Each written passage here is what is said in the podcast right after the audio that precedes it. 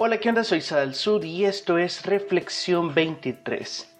Hoy quiero hablar de un anime súper interesante que me ha gustado. No es la gran panacea, hay mucha gente que lo toma como uno de los mejores animes de la historia.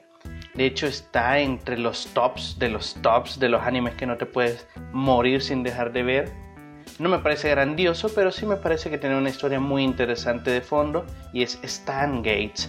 Stan Gates se trata de precisamente viajes en el tiempo, en donde hay una especie de científico loco joven que descubre cómo viajar en el tiempo y tras viajar en el tiempo se da cuenta que el futuro que le depara no es como el más agradable. No quiero spoilear porque si tienen ganas de verla pues la vas a ver y ya sin spoilers. Pero sí puedo decir de que este episodio del podcast tendrá un leve, leve, leve datos de spoiler, pero nada que te va a destripear la historia. Lo que sí quiero hablar es que en estos viajes en el tiempo que hace este científico loco, es que cuando llega a un futuro deseado, cuando llega a un futuro en donde él ha logrado un objetivo, se da cuenta que uno de sus personas más cercanas se muere, se muere y es algo muy doloroso para él y lo que hace es regresar al pasado para evitar la muerte de esta persona. Lo interesante es que no lo logra, vuelve a morir la persona incluso en escenarios diferentes. Vuelve otra vez este científico loco, regresa al pasado, intenta cambiar el escenario nuevamente y esta persona vuelve a morir. Una y otra vez este científico viaja al pasado, y vuelve a morir la misma persona en diferentes escenarios, si es asesinada, es un accidente, se mata ella sola, cosas así. Y es súper interesante porque llega a frustrarse el científico de que no logra cambiar el pasado. Por más que intenta, no logra cambiar la situación. Sea como sea, la personaje muere. Siempre muere. Entonces es sumamente difícil esta situación para él porque de nada le sirve haber creado una máquina del tiempo si llega a esta conclusión de que las cosas que van a pasar, aunque cambies de escenario, aunque cambies todo lo que quieras cambiar, siempre van a terminar pasando. Y eso es algo súper interesante. Algo que no me gusta de la serie, por ejemplo, es que los viajes se hacen al pasado. Una cuestión que decía Einstein es que de hecho, si hay una gran probabilidad de que los seres humanos puedan viajar al futuro. De hecho, eh, ya hay cosas que viajan al futuro. como así? Por ejemplo, tú puedes ver la luz de las estrellas que están a millones de años de galaxias y estas viajan a través del tiempo, puesto que aunque la estrella de donde emanaba la luz ya está muerta, ya está apagada, la luz de estas estrellas sigue viajando en el tiempo hasta llegar a la Tierra y nosotros podemos ver una luz que ya no existe, que simplemente ha viajado a través del tiempo y del espacio para llegar a nosotros. De hecho, Einstein decía que el tiempo y el espacio están tan conectados como la longitud y la altitud, de tal forma que el espacio crea el tiempo y sin espacio no existe tiempo básicamente. No nos vamos a meter a rollos físicos, pero sí es súper interesante porque Einstein decía que si es así, el ser humano puede viajar al futuro. De hecho, hay una película muy interesante que toca el tema de cierta forma, que es Interestelar, en donde si la has visto no te la voy a spoilear, pero básicamente de esto se trata la película, de un astronauta que va a otra dimensión, digamos, a otro planeta, a otro universo, a otra galaxia, y mientras está en este otro lugar, pónganle que un minuto en, este, en esta Tierra, en este planeta, pasan alrededor de 50 años en el planeta Tierra, ¿no? Entonces, ese es básicamente la relatividad de Einstein, ¿verdad? Que no es lo mismo un día aquí en la Tierra que en Plutón, que en Marte, que en la estrella más próxima, ¿verdad? Nuestra Vía Láctea, etcétera.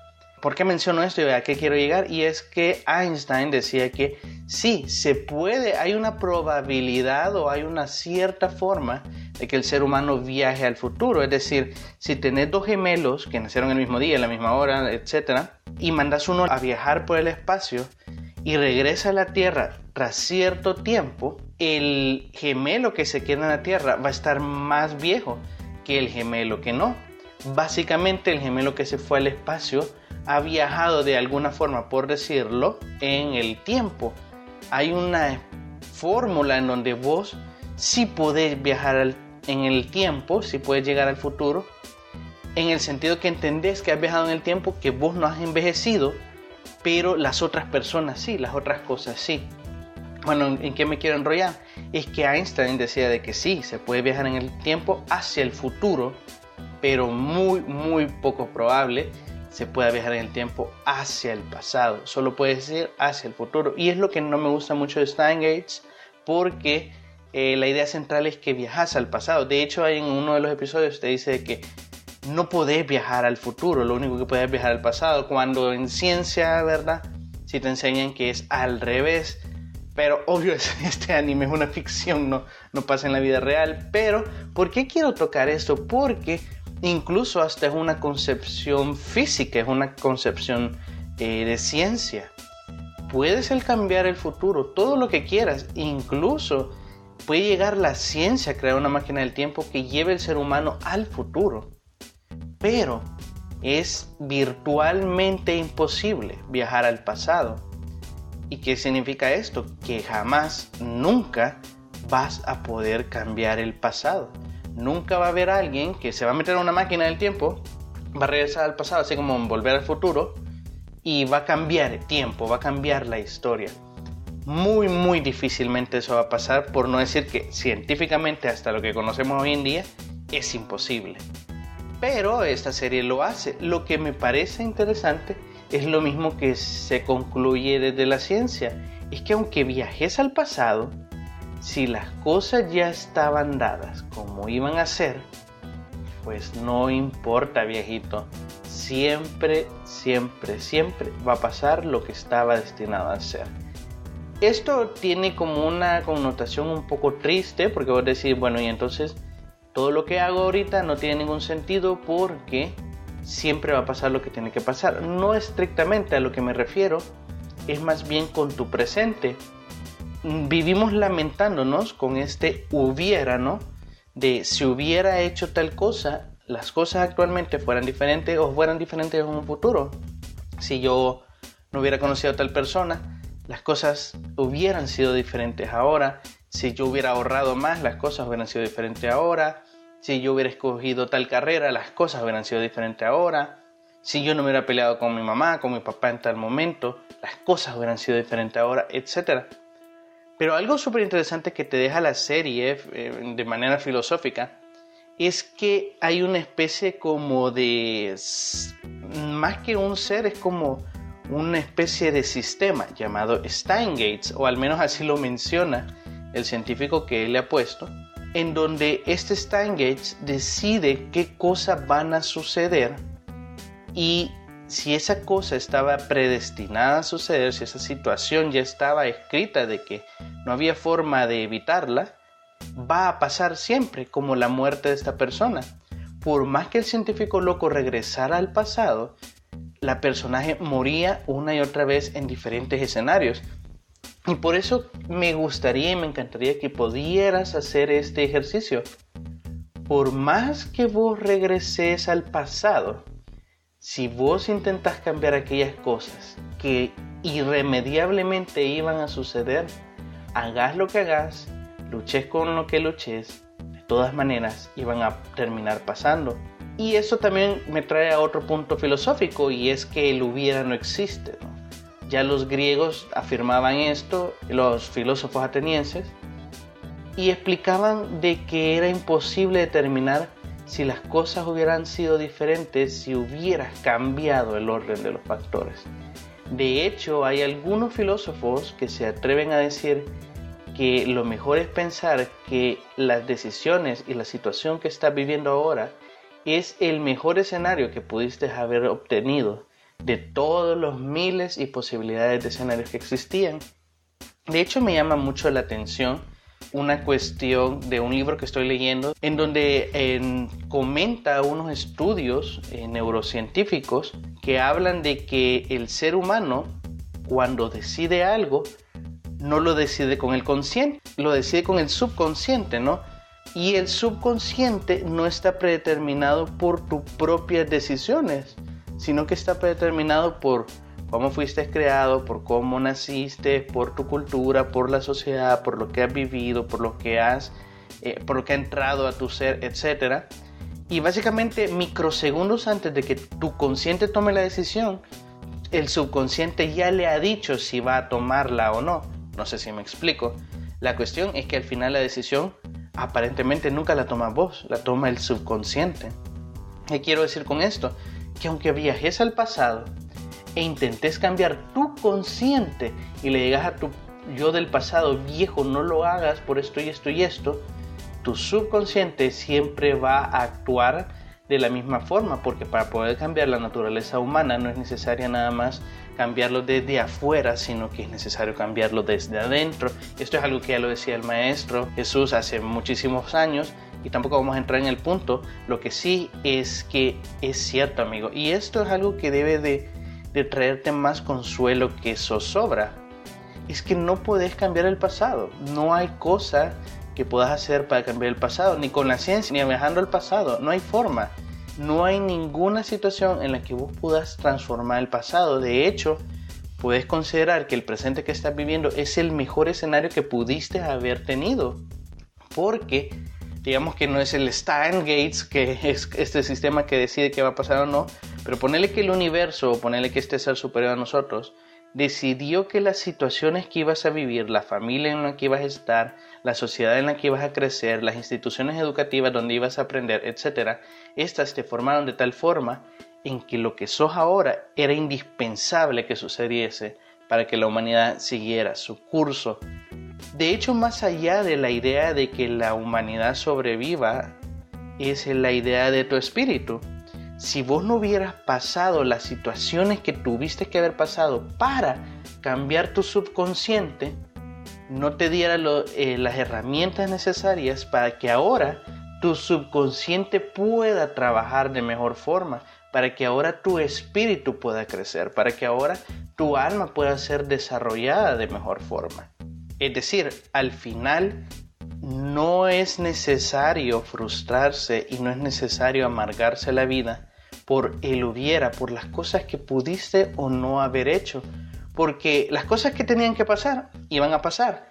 Y aunque ponele, ponele que pudieras cambiar el pasado, muy difícilmente tu yo del pasado va a comprender la situación porque era una situación de subconsciente la que estaba sucediendo y no una situación del consciente. Para poder transformar tu subconsciente y transformarte a vos, tuviste que pasar los escenarios para poder llegar al consciente que sos ahora. Voy a intentar ponerlo como un ejemplo. Digamos de que vos te encanta andar en bicicleta.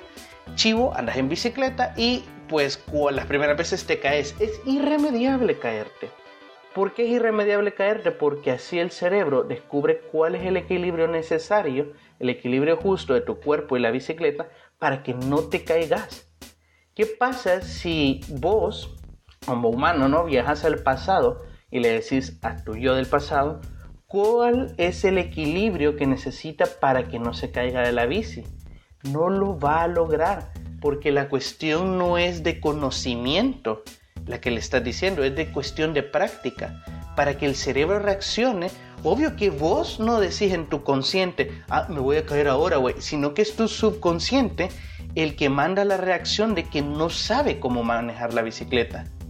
Y tu consciente, obviamente, cuando ves que te vas a caer, pues pone las manos, qué sé yo, pero vos no decidís conscientemente caerte.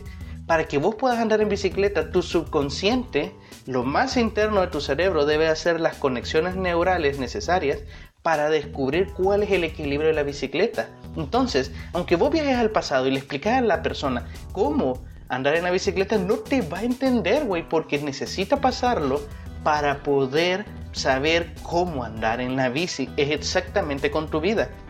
Aunque vos vayas al pasado y le expliques a la gente, mira, viejito, no lo hagas, no hagas esto. Era necesario que pasaras por esa situación para que tu subconsciente entendiera y llegaras a la conclusión de, es cierto, no debo hacerlo.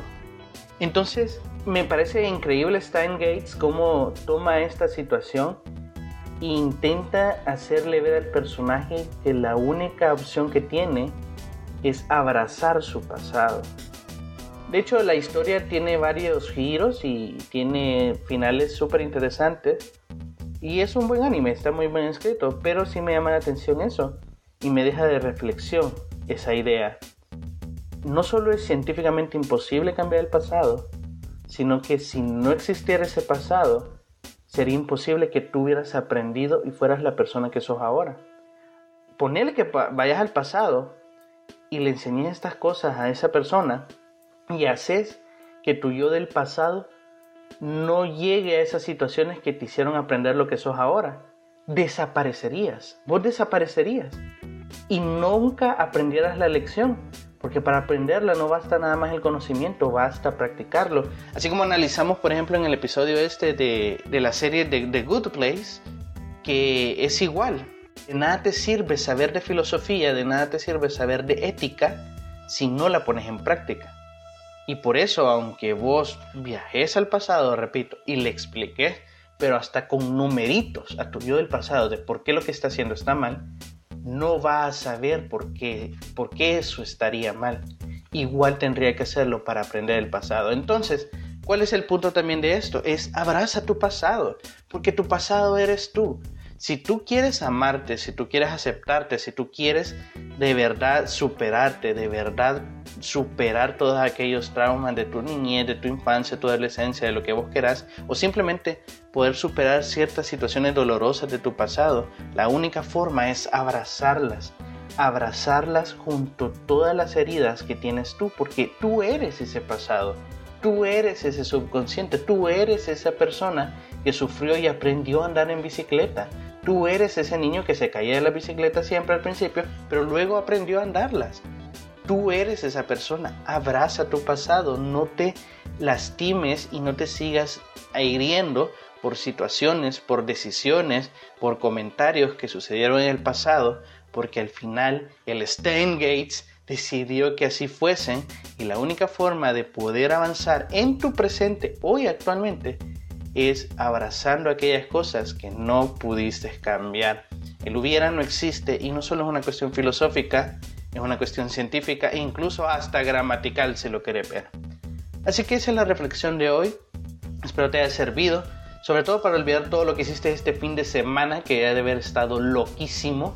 Te deseo que tengas una muy feliz semana, un buen inicio, un gran lunes si quieres apoyarme, puedes seguirme en todas las redes sociales como Sadal Sud o Reflexión 23. Y de hecho, si quieres ayudarme, puedes compartir este audio, este podcast con cualquiera que tú consideres que le pueda ayudar. Y si no, pues, pues ya te ayudo a vos. Te deseo un gran lunes y un gran inicio de semana y que puedas aceptarte y aprobar y abrazar todas las decisiones que tomes hoy que serán el pasado de tu mañana. Nos vemos hasta mañana. Tchau!